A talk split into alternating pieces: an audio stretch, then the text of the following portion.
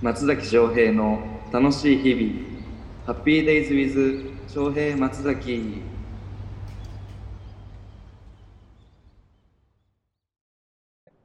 えー、こんにちは。松崎翔平の楽しい日々。ハッピーデイズウィズ翔平松崎の時間です。今日は第4回目。前回に引き続き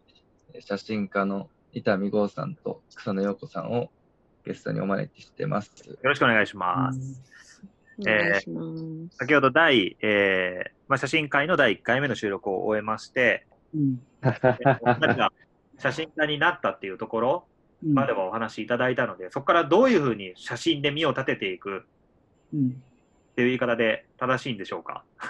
身を立てていくっていうかあれなんですけど、うん、ようになったのかっていうのをちょっと聞いていきたいなと思うんですけど、うん、まずそのお二人が写真家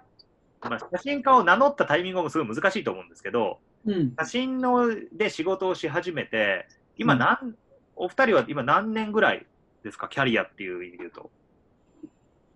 俺が初めて多分仕事、依頼を受けてだからその取って金銭をいただくってしたのが27の時だったから、16年とか17年とか前よ。おお。笑えるな。そっか、27歳。え、学校卒業は何年ですか？いくつだったんだろう？二浪して、で、文化入っ二浪して1年だから、その、ラグがあって、文化入って2年経って卒業してるから、うん、えっ、ー、と、23とか4の時に文化を卒業してるんだな。うん。で、ちょっとそこの間が、またタイムラグがちょっとあるんですね。で、25の時ぐらいに本気で、その、そのタイミングぐらいで写真家っていうものを意識しだして、それまではだからファッション写真家になりたかったわけだから。でもどうやらそういうんじゃない生き様があるってことを知知って、そういうふうに生きていきたいって思うまでに2年ぐらいやって、25の時に1年復帰して、うん、えっ、と、シアトルにちょうど友達がいたから、そのビザなしで3ヶ月入れるやんか。で、そいつの家に、入れますね。毎日その写真を撮って、誰に頼まれたものでもなくて、自分が撮りたいものをこう毎日撮るみたいなことを初めてやったのが25の時なん、あ、なるほど。じゃあ作品を作りに行ったっていうこと。行ったと。はいはいはい。で、帰ってきてカラー案室自分で作って、自分でプリントし始めて、で、それでコンペに出し始めたのが20、だから5、6とかなのかな。あの、草野さんとの大きな共通項の一つに、新世紀は伊丹さんも受賞されてますけど、それは何歳の頃ですか？それが27かな。あ、じゃちょうど仕事を始めたタイミングとかぶるんですね。そう。で、新世紀でだから、俺の場合は優秀賞じゃなくて佳作だったんやけど、まあなんか結果が出たから、うん、この俺が始めた頃はまだ全然雑誌も元気があったし、はい、すごいいっぱいいろんな雑誌に本当に電話をかけて、AD の人につないでもらって、写真見てくださいっていうアポを取って、店に行くっていうことをしてた。ああ、営業ですね。営業。それで仕事を取って初めてもらえたのが音楽と人で。おお。私もだ。うん、それが27の時かな。えー、すごい。え、草野さんも音楽の人なの？私は親戚取った後に、えっ、ー、と、その仕事するみたいなことも、わけがわからなかったけど、えー、ちなみにその音楽と人っていうのは昔からその若手写真家の登竜門的なメディアではあったんですか？いや、登竜門っていうよりも、まあ、音楽と人っていう話は、要はロッキンオンジャパンみたいな、ロッキン音楽のリーチもあって勝ってもあって、はい、当時の写真家たちを使って、まあ、かなり接近してたわけよな、そのカルチャーを。で、そこにはもう、今有名な人たちみんないたよ。だから、ヒロミックスだったり、えー、と、本間さんだったり、大森さんだったり、若木さん、早苗さん、大橋さん。あまあ、みんなやったで、一方で音楽と人っていうのは、どっちかっていうと、その、もともと出自が確かビジュアル系の雑誌だったはず。そこから変わってって音楽と人になってるんだけど、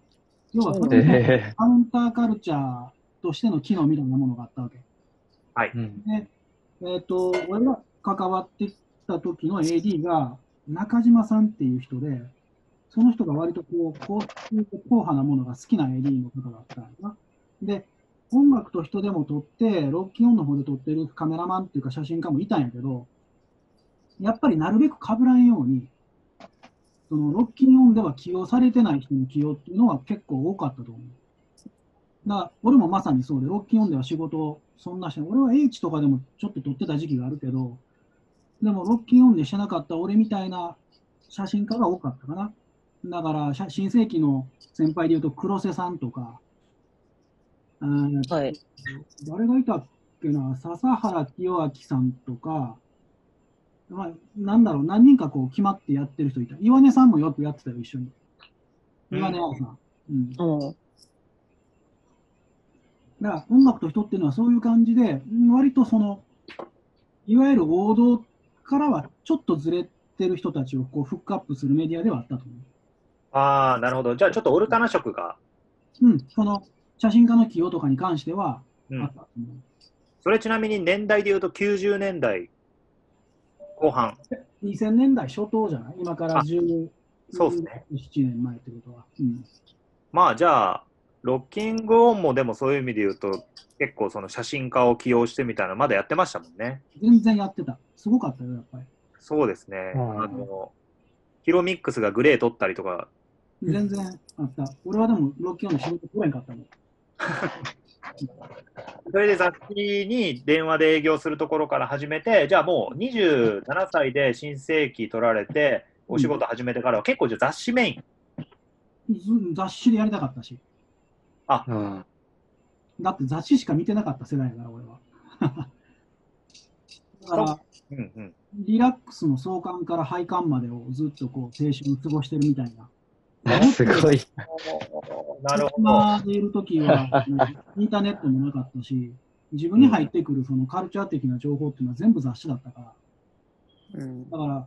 ずっとその自分が好きだ、好きになった写真家、影響を受けた自分よりちょっと上の世代のその日本の写真家たちっていうのはみんなこう雑誌媒体で発表してたやん。その自分の作品というか写真集は写真集で別でみんなとやってたけど、その人たちの新しい写真を見るメディアっていうのは雑誌だったし、だから、やっぱりおのずと雑誌で自分もやりたいっていう気持ちはすごく強かったから、うん、そういう雑誌で仕事をしながら自分の作品を別個取って生活していきたいって、まあ普通にそうやって思ってたなるほど。うん、草野さんも音楽と人が初めてで、そうです。そこからは、雑誌が最初メインでした？はじ活動の起点は。そうですね。雑誌で声かけていただいたり、うん。新進世紀を取って卒業するときに、半蔵門の穴蔵っていうギャラリーで、あうん、同級生の仲良かったデザイナーの子が、で、その穴蔵で卒業する、した後かな？その親戚に出したものをデザイナーの子と再編集して、そこで初めて、まあ、個展じゃないですけど、自分初の展示と、あと、150部、自費出版で写真集を出して、その時に、それこそフロットサムブックスっていう本屋さんやってる方だったりとか、小林さんね。うん。と出会ったりっていうことがあって、そこからさらにそれを見てくれた人からメールが来るようになったりっていうところかもしれない。すごいな、一回のじゃあ展示で結構バッて広がったんやな。なんかその時はもっと写真申請起点に多分今よりもっと盛り盛り上がるっていう言い方はあれですけど、うん、私の前の年が、前の前の年かな？が奥山義行さんで、うん、多分、で、審査員がちょうど大森さん、ヒロミックスさん、早苗さん、うん、清水さん、沢木さんっていう感じで、なるほど。うん。結構、今はもうちょっと現代写真、現代アートっぽい審査員の方も多いと思うんですけど、うん、なんかその年は結構、写真、写真家というか、うん、結構ストレートなスナップを、まあ、撮ってた方々も審査員にいたりして、うん、なるほど。また今の新世紀とはちょっとイメージが違うのかなと思います。なるほど。あの、ポッドキャスト聞いてくださってる方のために一個説明すると、その穴蔵っていうのは半蔵門にある、えー、ギャラリーで、あの写真だけじゃなくて、えー、っと、アンダーグラウンドな音楽のライブがあったりとか、えー、でそもそもね、主催者っていうか、そのやってる一人は、あの快速東京というパンクバンドのボーカルの、あの、鉄丸くんっていう子が、えー、っと、そのキュレーションで入ってたりとかするんで、結構その日本の、えー、アンダーグラウンドなカルチャーをひとまとめにしたようなギャラリーで、そこからこう出て、草野さんが出てきたっていうのは、なんかこう草野さんの文脈的にもすごい、えー、つながりが、つながるっていうか面白いですね。なんかその時までは孝太郎さんっていう前任のギャラリストの方がいらして、あ、そっか。そうなんです。途中で多分鉄丸さんにバトンタッチした形だと思うんですけど。なるほど。で、さらにフローサムブックの小林さんもそこに登場してっていう、今、あの、大田橋で僕家すごい近いんですけど、お店が。うん、できたもんね。できたんですよ。うん、はい。なるほど。お二人とも結構雑誌、やっぱりでもやっぱり写真家のスタート地点として雑誌っていうのはすごいこう、重要な機能を果たしてるんですね。してたんじゃない？今がどうかはわからんな。うん。でも俺の場合はすぐになくなったよ、仕事が。続かんかったよ。その、うん、すんごい頭でっかちだったし、その仕事を始めた時から自分は自分で作品作ってて、で、自分に写真の仕事が来るんであれば、その自分の作品と同じようなのが取れんと、さあの仕事なんて続かんっていうふうに思ってたから、何が何でも何が来ても全部自分のこう肩にはめようとしてたよ。そうするとこう、当然編集者が求めてるものに応えるっていうような考え方はあんまりなくて、いかに自分の写真に持っていくかみたいなことしか考えてなくて、で、最初の1、2回とかはそれでもまあ、面白がってもらえるんやけど、やっぱり編集者は求めるものがしっかりあるから、で、一回ある編集者に、はっきり言われて、その、いや、伊丹君の作品をうちは掲載したいわけではなくて、これを買ってくれるのは、中学生や高校生の女の子なんやから、その子らに向けて撮ってよってはっきり言われて、で、それで結構、本当ぶん殴られたみたいな感じよな。だから目覚めて、一生懸命やろうと思ってたんやけど、その自分はものすごく器用で何でもできると思ってたら、全然そういうことに対してこう答えれる技術がなかった。何やってもこう、結局自分がやりたいようにしかできんっていうことにこう結構気がついて。で気がついて気持ちっていうよりはスキルの面ですか？両方かな。だから、スキルもなかったし、気持ちも結局その、さっきのゼゼ監督の話じゃないけど、そういうふうに大人の対応はできんかったんや、きっと。これだったら別に俺が取らんていいやんと思ってたけど、なんかまあそういうことが続いて、もう30ぐらいの時には仕事がもうほぼほぼなくなってた。だ要は、なくなってたっていうのは依頼がなくなった。他の人が取るようになったっていうことな。だから、そこからはまたしばらく長い、長い長い地下生活が始まる。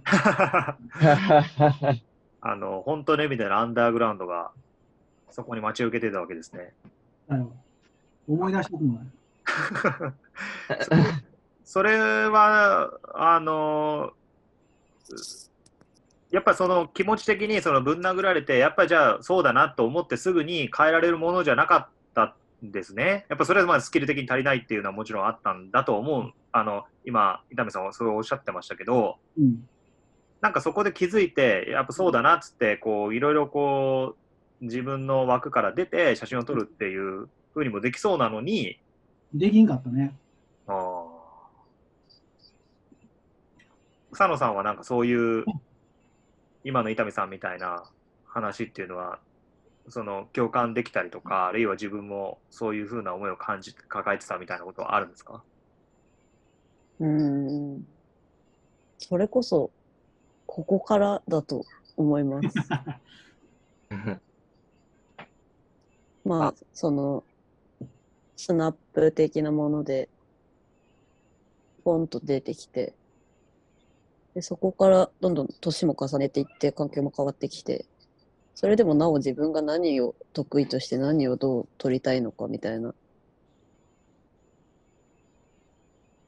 ことをもっと細かく自分で見ていかないとなと最近は思っております。それまさに今このタイミングですごく深く考えてることなんですか？そうですね。うん。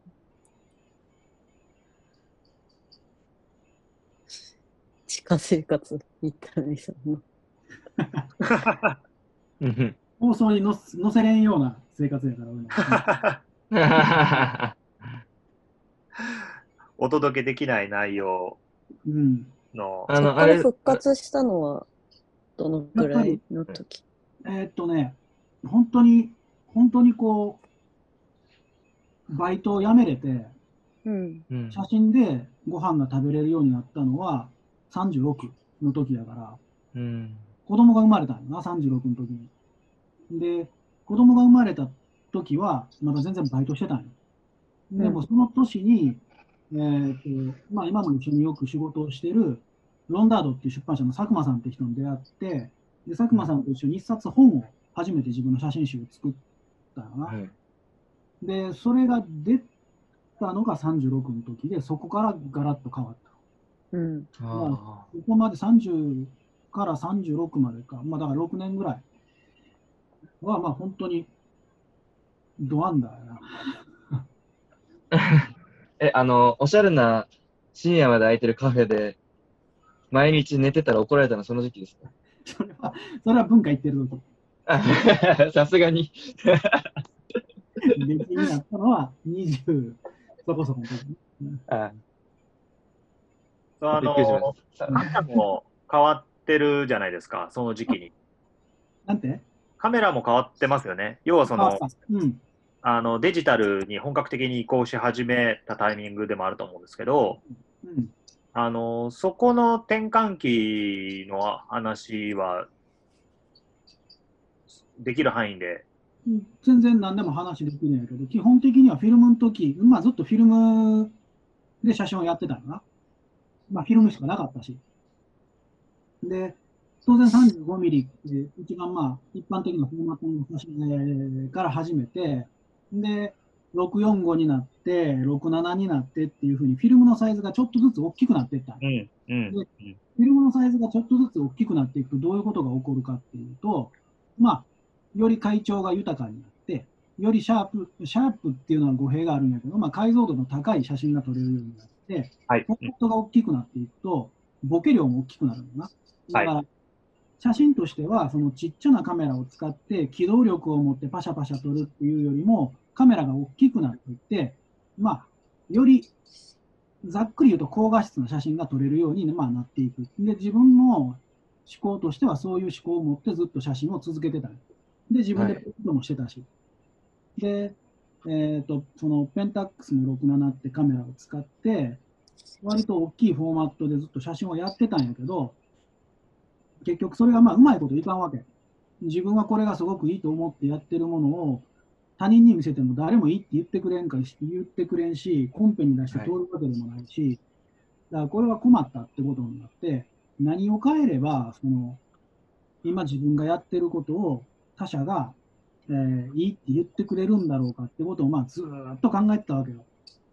うん、で、それの一つの解決方法として、まあ、このこのクオリティでうんって言わんのなら、もっとこう、こう、クオリティを上げるしかないと。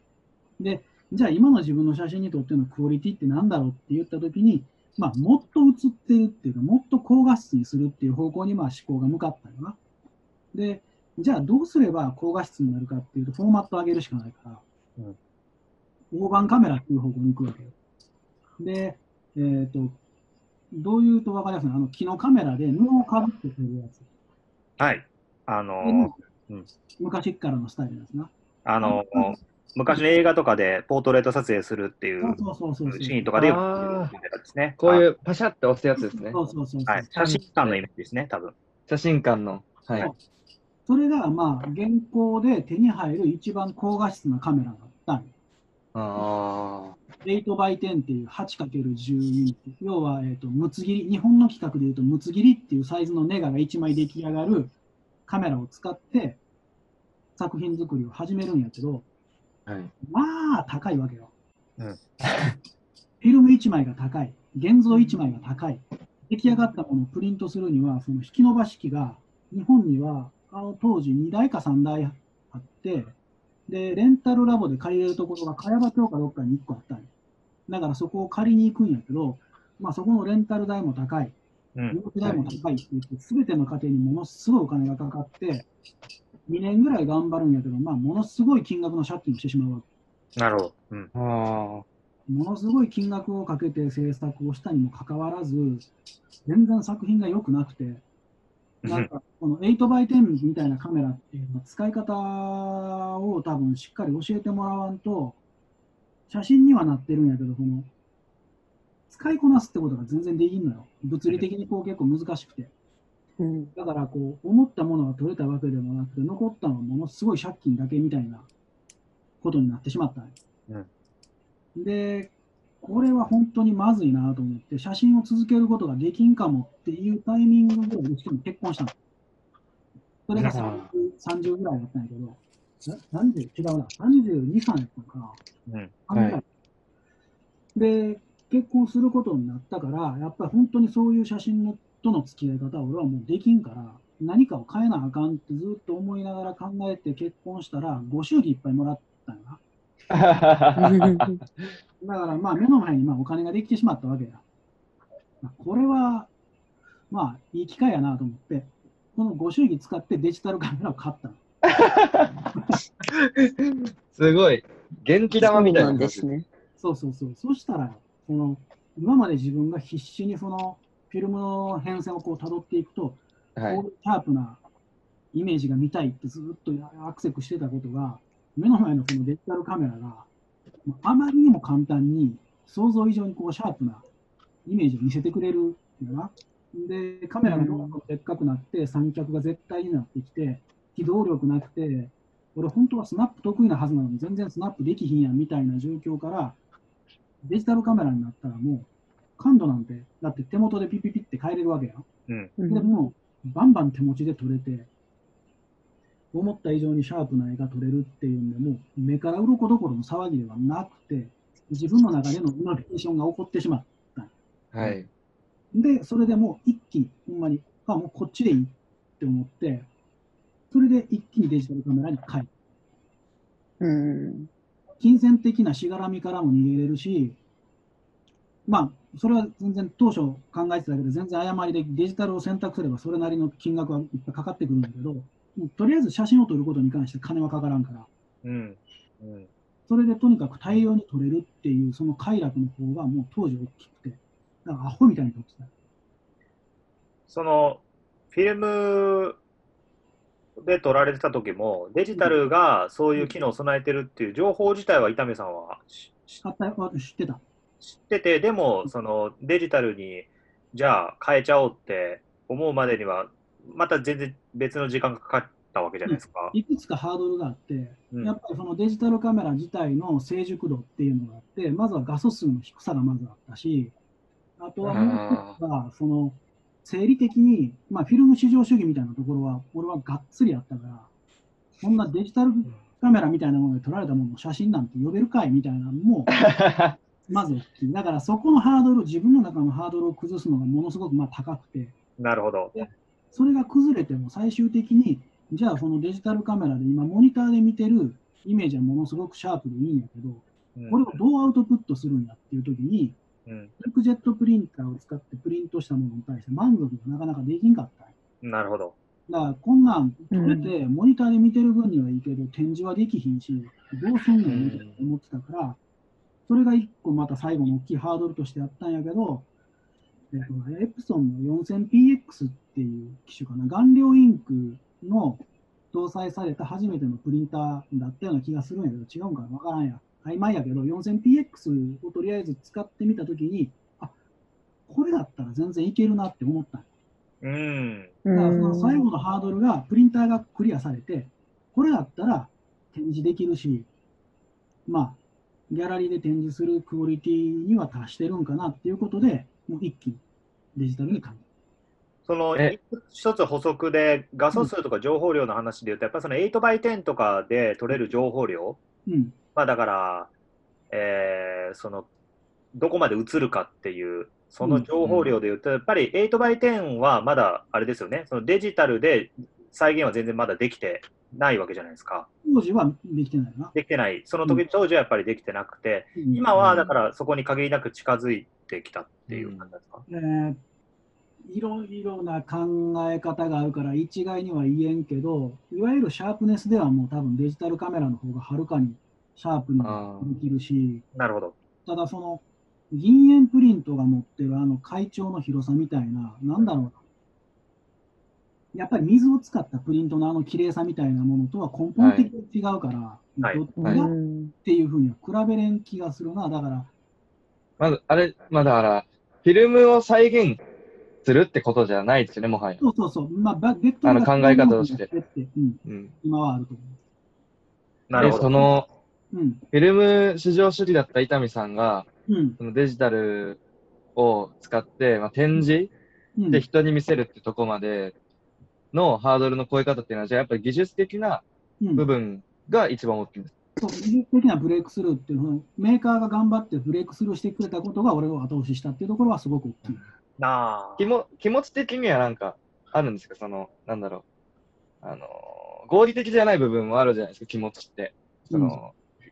そんな割り切れるとこばっかじゃないじゃないですか。うん、デジタルが良くなったからすぐデジタルになるっていうあのステップって。飛びにいかんかったよね、やっぱり。うん。でも気持ちってどう割り切って、割り切るって言うと変だけど、どう変わっていったのかな？いや、結局、その、フィルムでもさっき言ったみたいに自分としてはすごくいいものができてると思ってたのに認めてもらえる状況がすごく長かったし、はい、その周りがこういうふうにするんであればやっぱり自分はこういうふうに立ち回らないと見てももらえないっていう時期も長かったから、そのいろいろこう写真を志すやつらがバカバカバカバカいる中でどうやって自分を見てもらうかっていうことをこう考えてたし、自分が生き残っていくための立ち回りみたいなこともきっとあったと思うんな。もう当時のことをこう、どういうの、まあ、思ってたかはっきり思い出せんないけど、でもその中での選択でデジタルカメラっていうのも、もう使うことが一個有効に響くみたいなこともなかったわけではないと思う。なるほど。だから、ちょっととこう、ケリをつけて次に行かなければいけないみたいなのもあったし。あだから、ちょっとずつちょっとずつだからいいじゃない？あとは、とにかく生き残るために、そのフィルム至上主義のフィルムが好きだみたいな気持ちなんてない方がと早いって、すごく言い聞かせた部分はあったような気がするけどな。うん。うん。うん。しみったれたのは嫌やなっていうのはあったし。うん。うん。佐野さんは今、あの、フィルムで撮ることが多いと思うんですけど、はい。そのフィルムを手にして、フィルムを使い続けてる、なんかこう、気持ち的な理由っていうのは、何が一番ですか？うん、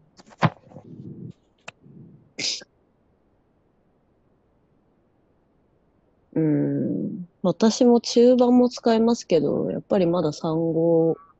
が結構多くて、うん。まあ、さっきの伊丹さんのその解像度をどんどん上げていったってことで言えば、なんか、それこそ作品の話、まあ、仕事とはまたちょっと離れると思いますけど、やっぱり解像度が高すぎないものの方が好きというか、うんうん、見えすぎているものに対して、まあ怖さじゃないですけど、うん、まあ今この現実世界はいろいろなものが見えすぎているなって多分思ってる節があって、うん、その産後だと微妙な曖昧さみたいなものが出る気がしていてなるほど。多分そこが好きで今はまだフィルムでやっているのかなと思います、うん、あむしろその映らない部分に今の時代に必要なものを感じ取ってるっていうか、うん。なんかその、あれとかブレてるだとかっていうことが、デジタルだと結構わざと撮るっていうことにブレたりすることってなる気がしていて、でもフィルム、まあデジタルでその場でチェックできるできない云々も未だに私の中ではあるんですけど。まだある。その、36枚撮りの中にこうネガでこう出た時に、間にあるブレてるものだったりっていうことが好きで、うん。フィルムをまだ使ってるかなと思います。ああ。ピントが合ってるものの間の1枚のブレてるもの。そっか。その36枚っていうのは一つの単位で取ってる部分があって、うん。なるほど。その、さっき言ったその映りすぎてるとか見えすぎてるみたいな部分は別に写真に限った話じゃなくてっていうかむしろ写真以外のことでって感じですよね。そうですね。全般かもしれない。うんうん。うん。うん、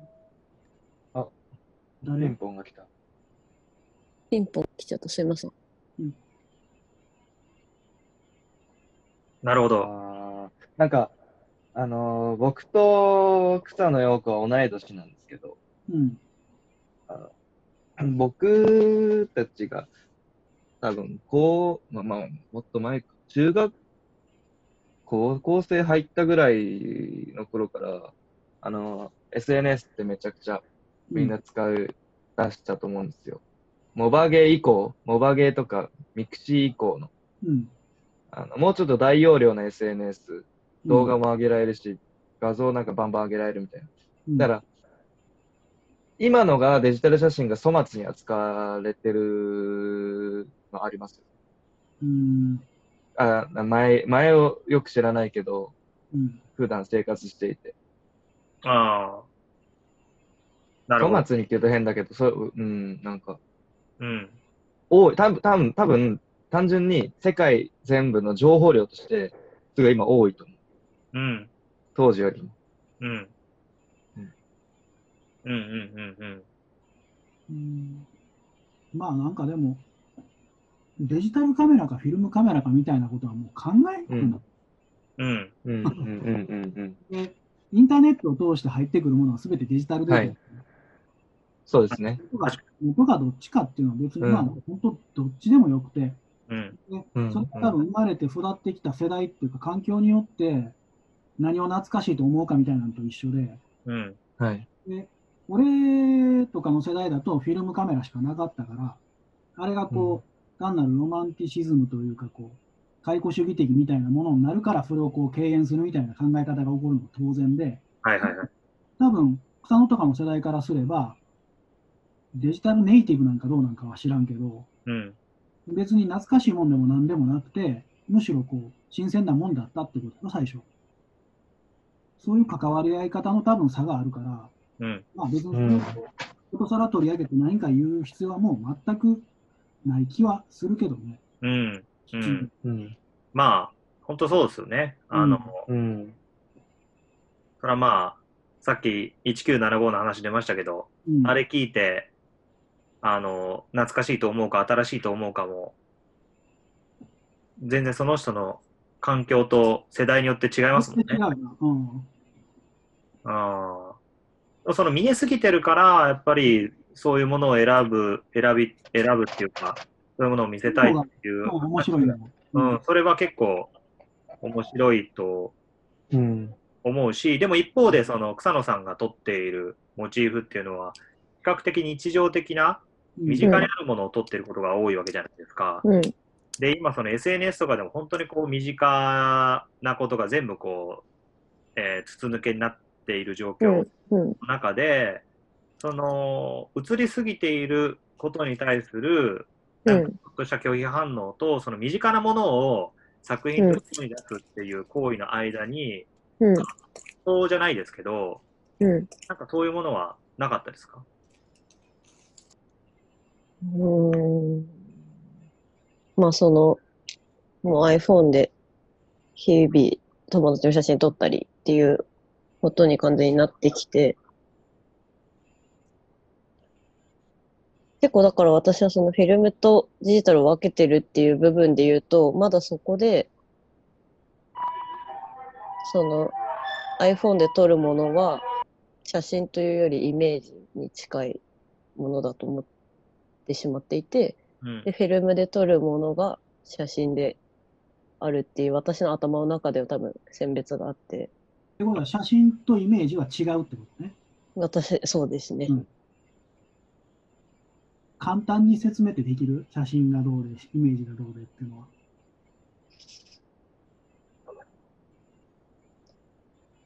写真は何に紐付けてる私が思ってるそのイメージとスクリーンショットって、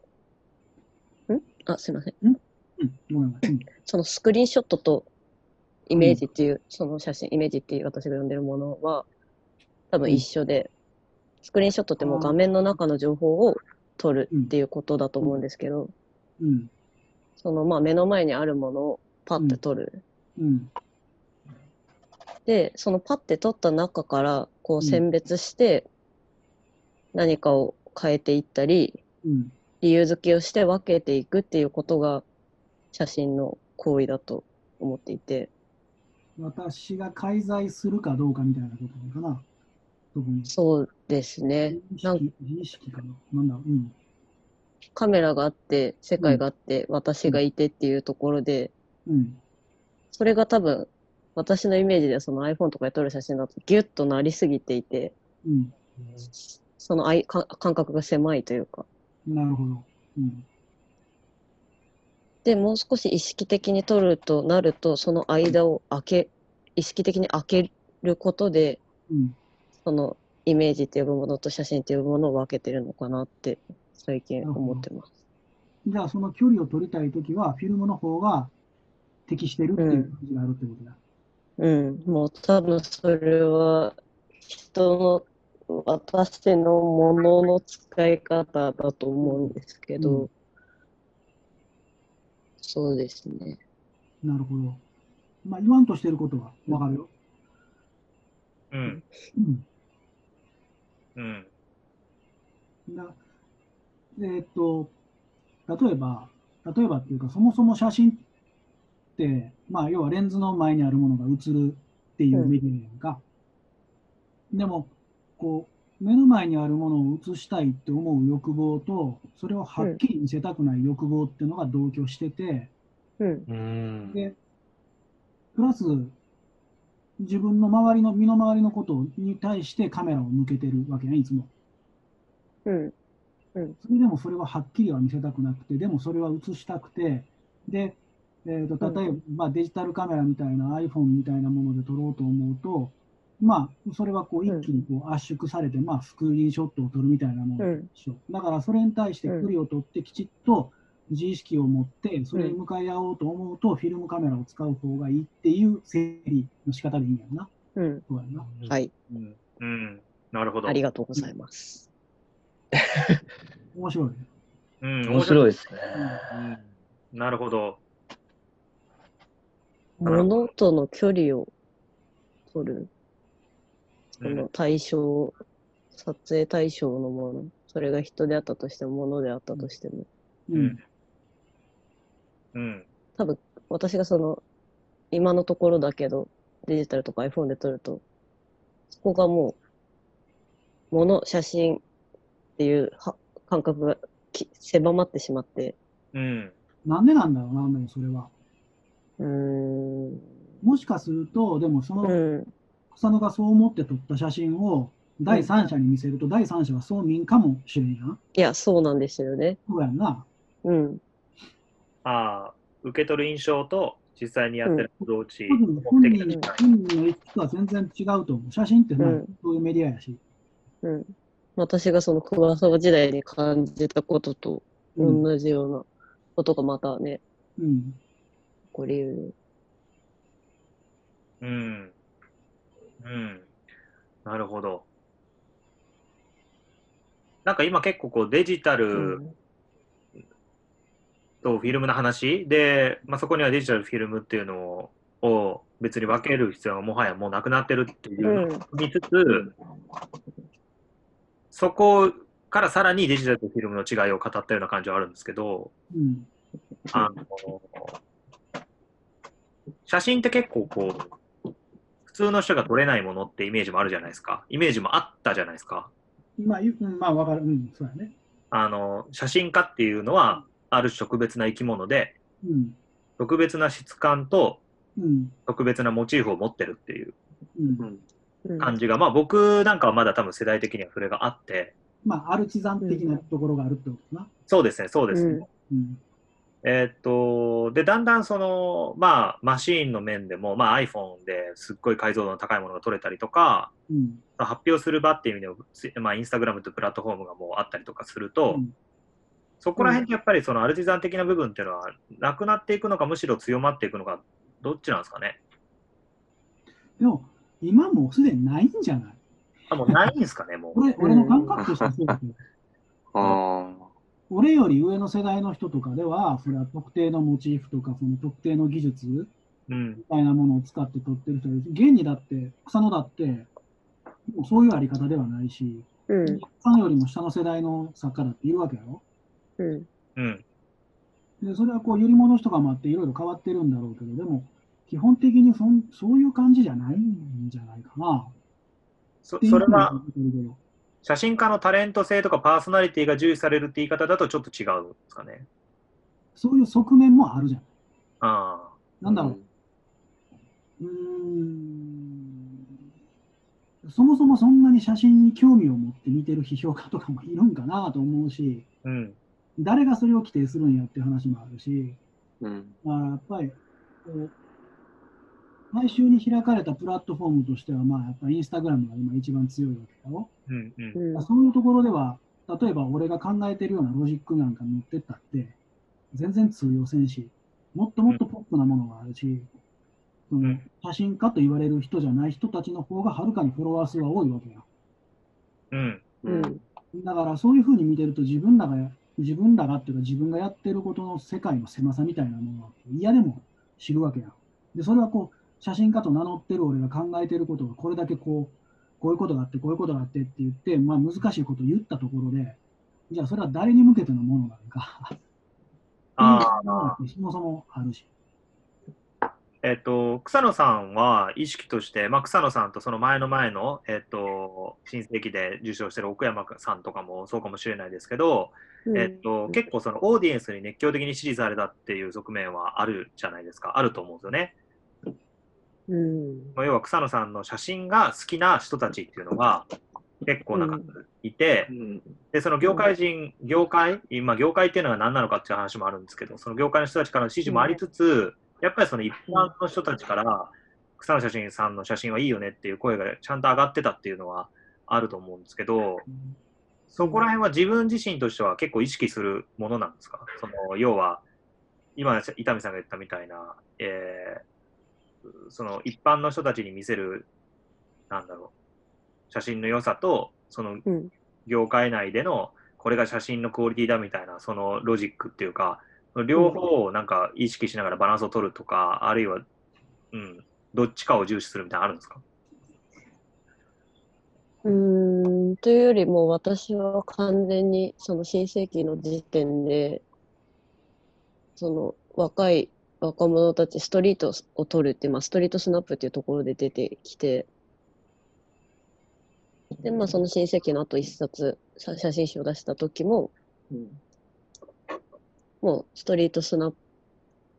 草野さんはストリートスナップの作家だっていうジャンル分けを多分もうされていて、で、そこでまあよく言われるのが、なんか、まあタイトルにもその時してたんですけど、まあ、一時的なもの、その、うん、そこにあるの、そこに映ってるのに、もうすでにそこにはそれはないみたいなエモーショナル。な部分で多分すごい見方、見方というか、いろんな言われ方をして、まあ、お褒めいただいたりだとかってことがあったんだと思います。それはまあ20前半の移ろいやすさみたいなところから見ての写真っていうところももちろんあったと思うし。うん、うん、うん、うん、うん。うん。まあ時代の流れもあちょうど重なったのかもしれないし。うん。うん。で、私はまあ、そう見られているっていうことと、うん。まあ私が取っているってことで、なんかそ、まあ、よく言われてたのが、その、まあ、震災があって、すべてがなくなるっていうことを経た上でっていう言われ方をよくされるのが少し嫌だったみたいな部分はあって。うん。それは世代論みたいなものを当てはめられるのがちょっとっていう。うん。っていうか、なんかそういうことが起きるのは、別にそんな突拍子もないことでもないし、うん。わざわざそれを言って写真を見られるのはすごい嫌だなって思ってたことはすごいあったというか。うん。あうん。別に、私にとってそうであることが普通、普通というかまあ、すべてがなくなるし、すべては過ぎ去っていくから、悲しいっていうわけではないのに、うん、あまあ、悲しいよねっていうことで見られるっていうのが、すごい強かったなと思います。ああ、その悲しいよねっていうふうなことは、じゃあ全然写真の中で言ってるつもりもないのに、うん。その、なんかそういうものと勝手にその感情を紐付けられて、写真を紐付けられて語られるっていうことには結構違和感が。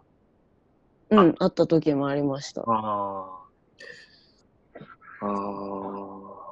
あ。写真を見るときって結構そういう、なんか分析しつつ見るっていうことを楽しむ人もいるじゃないですか。うん、かそこ僕はどっちかっていうとそっちっていうよりもなんか、パッて見てた方が楽でいい。そういう見方なんだろう。うん、パッて見、パッて見ちゃうんですけど、別に考えずにあんま。うん、その、まあ、批評されることっていうんですかね。批評、分析、批評されること、うん、でもずっとつきまとうじゃないですか。うん、それこそ、なんかその、誰々が取ってるってことも、それは批評だと思うんですよ。うん、で、で、どうなんですか、写真家としてやってて。そういう場所にいるから当たり前じゃないかっていうぐらいやけど、俺は。え？そういう場所でやってるから仕方ないっていうか、じゃない、うん、それは別に写真に限らず、だって、うん、好きなミュージシャンが新譜出したら、うんうん、やっぱりそうやって聞くわけやし、うん、当然に耳が聞いて喜ぶ聞き方もあるけど、あでもどういう音で撮っとんだろう、今どんなリズムなんだろうとか、うん、メロディーがどうとかこうとかやっぱ聞くわけや。うん、これと全く一緒じゃない。うん。うん。嫌だったっていうのは違うな。いやでも、うん、自分で多分その草野さんが写真を見た時にも何かしらそこにこうちょっとノスタルジックなものメランコリックなもの、うんえー、その音楽で言うと、もうパッパラパーの EDM ではないわけじゃないですか少なくとも。だそれはわかるけど、批評の言葉として、なんか安易に時代をつけられるっていうことに対する拒否感なのかな。うん。まあ、そう言われすぎたっていうのが多分多いかもしれないですね。そればっかりやったっていう。うん。まあ、いろんな人が見てくれて、いろんなこと言ってくれるのはすごく嬉しいけど、うん、その22の時、あ、3だか4の時に出して、まあ、その24のエモーショナルみたいなものが結構、すべてになっていて、うん、まあ私もそういう考えももちろんあったし、うん、でもそれを経て、次何をしようかってなった時に、すごい、その、まあイメージというか、私の一個の、一段目がそれになっちゃったから。ああ、そっか。っていう部分はある。最初の。うん。草野さんが撮る写真というのはこういうものだっていうそのパーソナリティの紐付けが、うん、ちょっと次のステップ行くときにまあ足かせになる可能性もある。うーん足かせにはならないかもしれないけど、まあそこがあって今はどう考えているのかみたいなところの差をちゃんと見ないとなとは思ってます。うん。なるほど。その、それで言うと、例えば伊丹さんの写真が、あの、グラフィカルだっていう表現をされたり、うん、あるいはその人よりも物を取っているイメージが強かったり、うん、で実際はでもスナップなので人も取っているし、人の中にグラフィカルな要素を見出すっていう部分もあるんだけどでもやっぱなんか物だったりとかその無機質なイメージもあると思うんですよね。うん、そういうそのささっきの草野さんの話でそういう批評だったり、まあ、見られ方に対する、なんか個人的な思いってあるんですか？いや、それは当然あって、俺 J-POP ど真ん中で勝負してると思ってるんやけど。あ、あいみょん歌ってるぞそうやな、なんか、今で言うと誰なんだろうな。わからんけど。でもこう、例えば俺が人をと人を取ってるとか取ってないっていうよりも、俺の場合はまた少し草野とは違って、カメラをどう扱うかとか、うん、カメラをどう扱えばどういうふうなアウトプットになるかみたいなところからこう考えていくから、うん、ものと同じように人を、例えばこう、人の鼻先から後ろまで全部ピント合わせて撮ろうと思っても、うん、物理的にまあ難しいわけよな。単純に人ってこう動いてしまうし、だから、えー、っと、物みたいに人を撮りたいっていう欲望が、俺にはやっぱり、まあ、当初からまああって、うん、この 8x10 をやってた時も、人が普段一番見慣れてるものの中で、写真にしてしまって一番違うものに見えるものって何だろうって思った時に人の顔だったんやな、考えついた。うん、だから人の顔を NASA があの撮った地上絵に、あの、航空写真みたいな、ああいうスピードで人の顔を撮れれば、おそらくそれは人の顔であって人の顔に見えないものになるんじゃないかで、まあ、写真っていうのはそういうのが一番面白いんじゃないのかって思ってやろうとしたんやけど、全くそういうふうにできんかったんだ。だから、こう、人の、俺はそもそも写真は表面しか撮れんから、あの人の内面がそれから見えるみたいなことは、実感としてあっても、自分の中での実感としてはあっても、それは写真でそういうことができるとやっぱりこう言えんわけよ。言いたくない。なるほど。そもそも表面しか映らんないから。そこに何かを見出すのは見た人の中でだけであって、写真にはそういうものが出てるわけではないって思ってるから、こう、人を撮るっていうのを、物を撮るっていうのもそういう意味で全く一緒なので、そこにあって、その、えっ、ー、と、フォルムだったり、なんだろうな、そこにこう、一瞬のうちにこう介在する何かこう、が自分の中の線に触れた場合に撮りたいと思うだけであって、うん、だからこう、あえて物とか人とかって分けたりもせんし、で、人を例えばそういうふうに取りたいと思っても、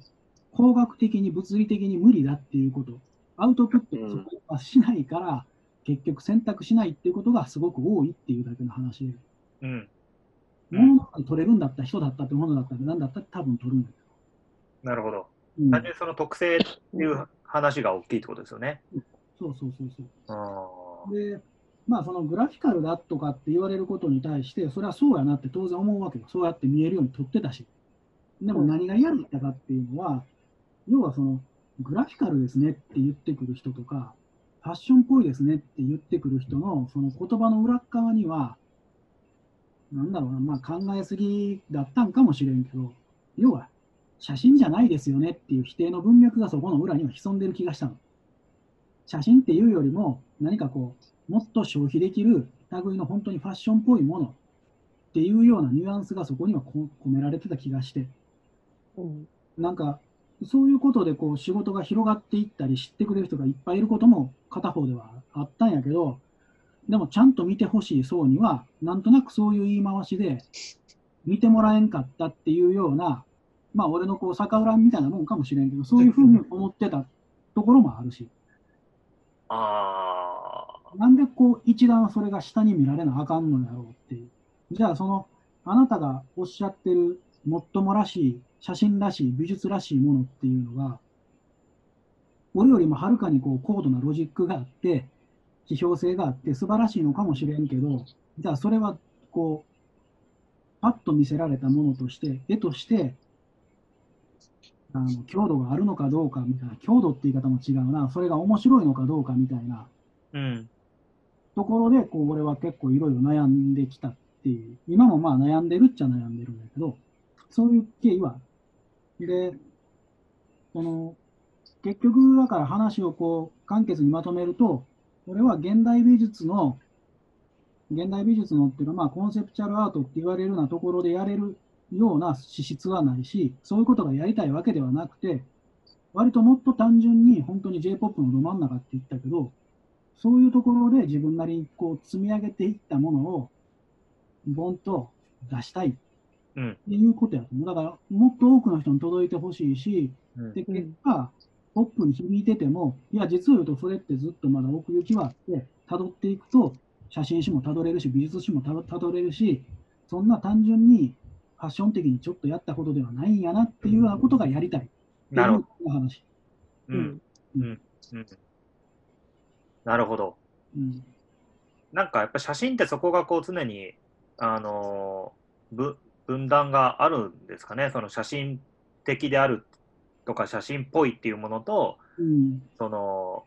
一個、まあ、さっき草野さんがイメージって言葉を使ってましたけど、うん、イメージとして強度があったりポップだったりエンターテインメント性が高いみたいなことは常にやっぱ相反するっていうその業界的にはやっぱそういう考え方があるんですかね、うん、ないって言ったら嘘やろうしでもあるって言ってもはっきり何かって言えるわけでもないみたいな曖昧なところなんじゃないかな。なんとなくやっぱある俺もやっぱり他人のものはそうやって見てる気がする。ああ、うん。なるほど。うん、結局あいつはあい、あいつ作家じゃないしなって言ってしまう時がある。だからやっぱりそういう会話すごい多いよね。そういう会話すごい多い。写真会。ことが。作家じゃないってすごいですね、でも。なんかその、映画とかだと、うん、えー、基本的にまあもちろん自主制作映画とかってのは別の分野であるけど、商業的に成立してなんぼみたいなとこあるじゃないですか。うん、だから、誰もその、例えばポール・トマス・アンダーソンだってクエンティン・タラッティーノみたいな、あのちゃんと商業映画作ってる人に対して作家性がないとかって言わないじゃないですか。うん、そこはまあ両立する人たちも結構な数いて、で、もちろんどっちかに偏ってる人たちもいるとは思うんですよ。うん、だけど基本的には、その両立するっていうのが、まあ、えー、なんだろう、ちゃんと実現してる世界だと思うんですけど。うん、映画はけどまだちょっと特殊かもな。うん、だから、うんと。でもなんか映画的かどうかみたいな話って結構映画の批評の舞台では挙げられる言葉、うん、なんかこれは映画だよね、映画じゃないよねとか、映画としてどうかとか、映画じゃないとできないのかみたいな話って結構なんか。あるやん。まあ結局その作家かどうかみたいなのも結局そのギャラリーみたいな制度に属するか属せんかとか、あ要はその資本主義のど真ん中で戦うっていくことを選択するかどうかとか、だからギャラリーに所属してそこでこう勝ち抜いていくっていうのは、まさにその資本主義の中で戦っていくってことや。うん、だから、そこのそこにこう乗っかりたい人と乗っかり乗っかりたくないっていうか、別にそこんなところは気にしてないっていうのと、やっぱり2パターン分かれるやん、絶対に。うんうん、で、学科と呼ばれる人たちは、例えば写真であって写真家、写真だったら写真家って呼ばれてる人たちって何をしてじゃあ写真家なのって話や。うん、写真を出せば写真家な写真家なんかっていう話やし。で、写真集を出してて、ギャラリーに所属をして、きちっとプリントを打って食ってるような人種もいれば、写真集を出してるけど、ギャラリーに所属しないやつもいるし、えーとまあまあ、いろんなパターンがある中で、でも今の状況って、おそらくかなりこう広い範囲でいろんな人のことを写真家ってまとめて呼んでるから、今そもそも定義がないから、うん、だからこう混乱するっていうのはそういうところが大きいんじゃないの？まあそもそも作家って何よって話になってる、ほんまに。うん。草野さんはその作家とか作家じゃないみたいな話って意識することあるんですか？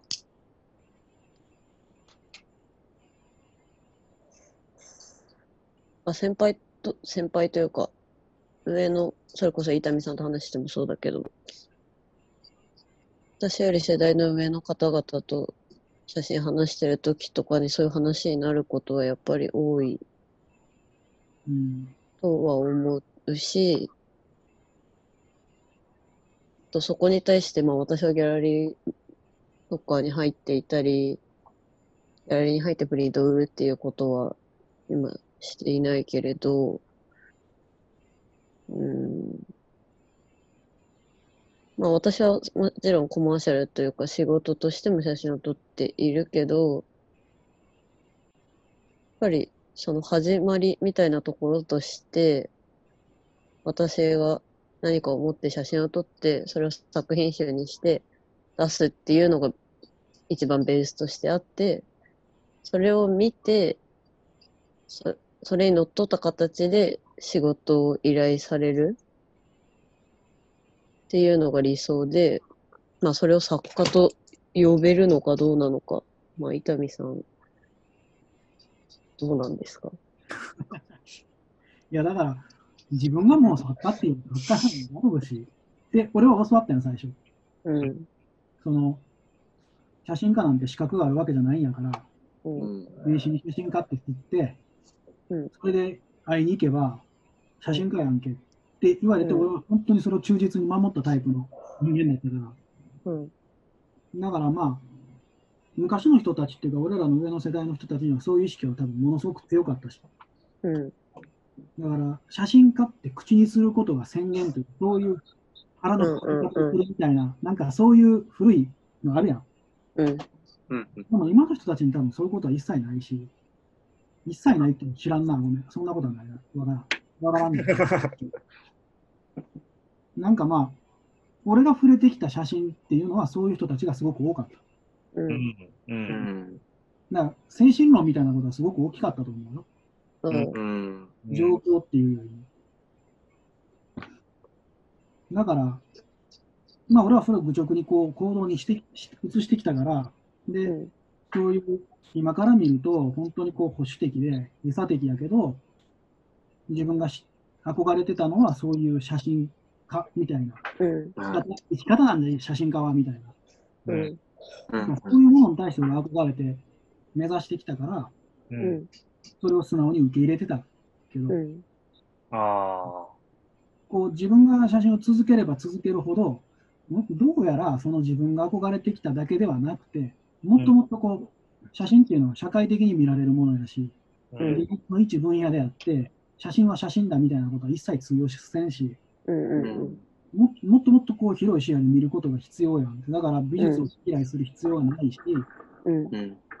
ていうふうにこう少しずつこう知恵がついたというか、知識が増えてきたことで、もう少し関心見えるようになってきたっていう。うん、だからそれを人に押し付けたりする必要は全くないないんやけど、はい、自身はでもそういうこだわりはやっぱりどっかにあって、うん、やっぱりこの世代にもそういう見方をしてるところはある。あうん、っていうのがすごい正直なとこ。ろ。うん。うん、なんかあの、上の世代の人に一回僕、作家っていう言葉を使ったことがあって、あの、まあ、スタディでやっていただいてる作家はみたいな言い方をしたときに、うん、ああ、クリエイターのことって聞かれたことがあって、うん、いや、作家や言うてるかなみたいに思ったんですけど、う。ん、その、それってやっぱ分けてるわけですよ、多分意識化で。クリエイターと作家っていうの。で、クリエイターっていうのはどっちかというと、うん、コマーシャルな仕事もしている人。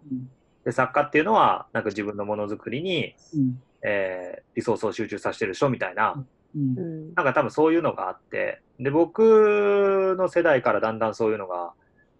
うん、まあ、てか、実際無理だよなみたいなところも、多分その事情が、経済的な事情も絶対あると思っていて、うん、その、デガダンスみたいな生活を送りながら、うん、この自分のものづくりに邁進し、コマーシャルを拒否するみたいな姿勢を、実際取れないっていう、うん。あの、まあ、それこそ東京に住んでれば、もう東京実家であれば多分そういうことできたのかもしれないけど、うん、自分の場合地方から出てきたんで無理だし、うん、あの商業とか資本主義とあのある部分でちゃんと握手しながらやっていかないと、うん、その自分が好きなことすら続けられないっていう、うんなんかその自分が好きな洋服すら買えないっていう事情がある中でやってるから結構なんか経済とこのサッ家か作家でないかみたいな話もかなり実は関連してるような気がするんですよね。そんなこと言ってられないっていう事情、うん、うん、そういう事情もあるし、でもやっぱり、その言葉選びが難しいけど、もう結局お金が、お金が回ってるところ、人が集まってるところに一番ダイナミズムがあるわけで、はい、一番面白いのもそういうところにあると思うよな、やっぱり。その、一部の人だけが理解できる、ところの中でやるっていうやり方もきっとあるとは思うんだけど、でもそうではなくて、そこからこうはみ出して、うーんと、やっぱり、すごい分かりやすい言い方で言うと、やっぱり J-POP みたいな場所で勝負するっていう面白さは、割と何者にも変え難い気が、俺俺自身はそういう感じ。なるほど。うん。うん。うん。だからそういうふうにやっていきたいなと思うな。うん。まあ僕とかも、草野さんよりさらに下の、うん、これから写真始めますとか、なんかやりたいですみたいな人たちと接することが結構多くて、はい。あの、で、大体共通する悩みが、うん、なんかこう、自分が好きなことをやり始めるタイミングで、うん、間違ったやり方をすると好きじゃなくなっちゃうんじゃないかとか、うん、それこそその商業的に飲み込まれてしまうことに対する恐怖心とか、嫌悪感がすっごい強いんですよ。はい、でそれは何を、何を見てそう思ってるのかはよくわかんないし、ここでバラバラなんでしょうけど、うん、それは強いんですよね。だからまあ、僕はそれに対して一緒に悩んじゃうんですけど、いつも。その自分がその今の同じ時代背景でティーンだったらどう感じるだろうかって考えると分かんないんで。想像つかんよな、こんなもん。うん。でも、うん。うん、なんか。間違えたっていいやんって思うことな、単純に。それが多分今、その一回ダサくなるっていうことのリスクが、もしかしたら僕とか伊丹さんの時代とまた違うのかもしれないですよね。まあ、何回繰り返してんねん。意外とみんな忘れますけどね。忘れるよ、そんなのとか。しかも、周りはそんな自分のことなんて見てない気にしてないですよね。うんで別にね、どんどんスタイル変わればいいと思うんですけどね。戻ればいいし、嫌だったら。だってや試すしかないですもんね、結局。まあ、ボブ・ディランが90年代に出してたどうしようもないアルバムとか誰も覚えてないですからね。覚えてないし、それが好きな人もいますしね。そうそうそうそう。謎に。それは、その人たちにとってはすごいいいものだし、ないよりよあった方が良かったってことですか、それって。うん。うん。うん、なるほど。続ける、続けりゃいいって話だと思うんですけどね、単純に。どうなろうが。ほんまに。うん、続けりゃいいんやと思う。続けれるやつがやっぱ強いもん。うん、で、続けには金銭的な問題も、うん、海外的な、その、自己、まあ、承認欲求みたいな問題も、いろんなことをクリアせんと続けることってできんから、うん、続けるやつっていうのがやっぱり強いっていうのはそういうことだけど、全部クリアできんといかんの。うん、ああ。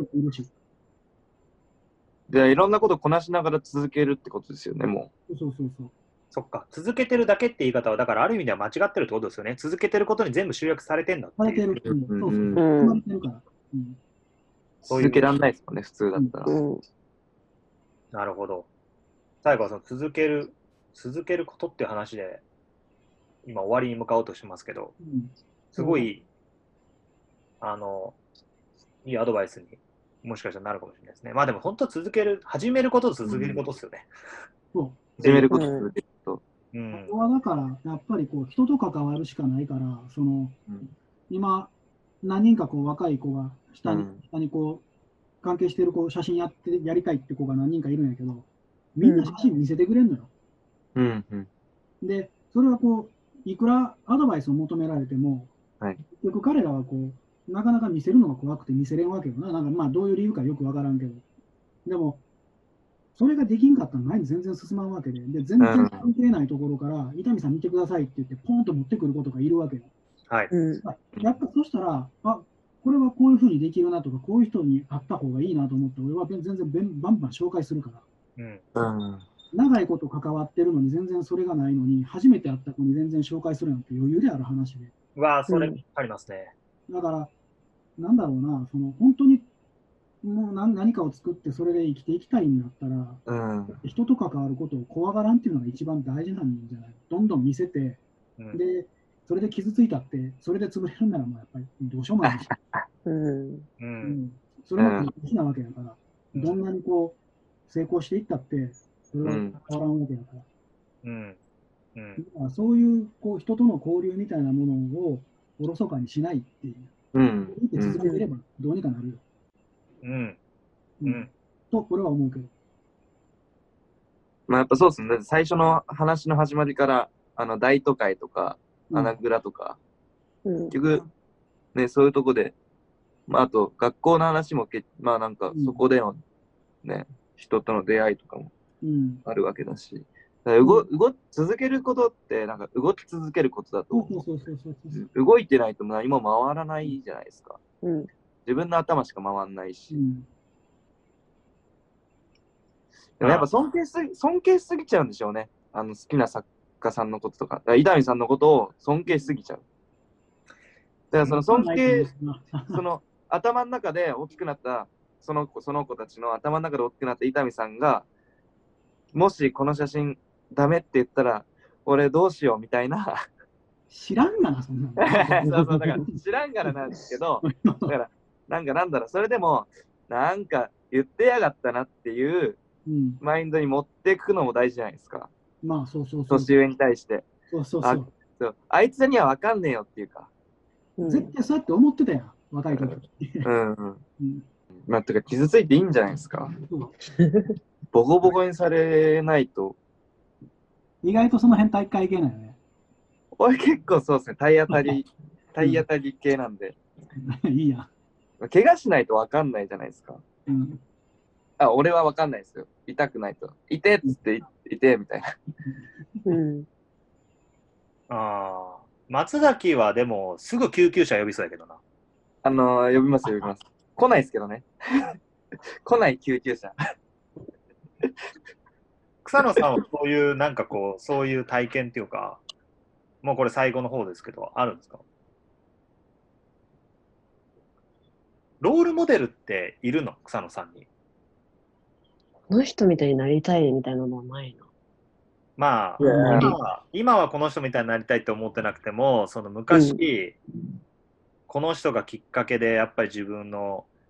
考え方のベースができたなとか、ちょっとこの人に物見せるときは、自分の中での最高傑作持っていきたいなみたいな人、あるかなあんまりないかもしれないな。うん。うん。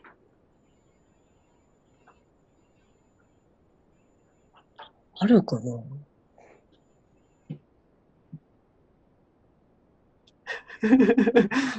めちゃくちゃ強い。強いわ。という最後は草野さんに ロールモデルがいるかという質問。ないなという。まさかのなし。こと返信、返事を。いな。いや、でもまあ、それは、あの、ものの聞いた人たちが自分なりに考えてみそうなことですけどね。うんというわけで、時間が。考えてたら終わっちゃった。そろそろなんですけど、松崎さん、今回の回を軽くじゃあ振り返ってみて、どうでしたか？うん、いやー、面白いですね。あの、なんだろう。前回もちょっとその話になったんですけど、えっと、スタイリスト会でも、あの、僕はあんま成果物、何かを作って、こう、生きている人間ではないから、やっぱり、すごい、面白いですよ。その、作って生きてる人たちの話を聞くのって。うん。自分で、自分で作って。うん。うん、なんですか、全然ど、超、普通のこと言っちゃった。今、びっくりした。リスナーが入ってきたんかと思った。うん。うん。ね、人に歴史ありですね。えー、ということで、えー、っと、ポッドキャスト、ハッピーデイズウィズ翔平松崎、えー、第5回、えー、した。えー、はい、今日のゲスト、えー、写真家の伊丹剛さんと、えー、草野陽子さんでした。はい。どうもありがとうございました。ありがとうございました。ありがとうございます。どうも。